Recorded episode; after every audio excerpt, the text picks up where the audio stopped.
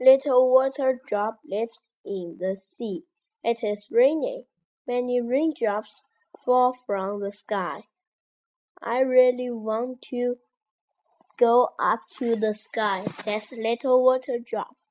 The sun shines and Little Water Drop gets hot. He rises up to the sky. It is cool there. Now he is in the cold cloud.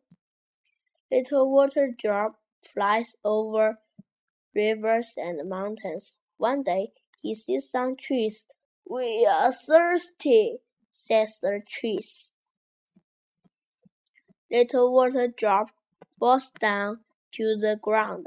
A tree drinks him. Now little water drop is inside the tree.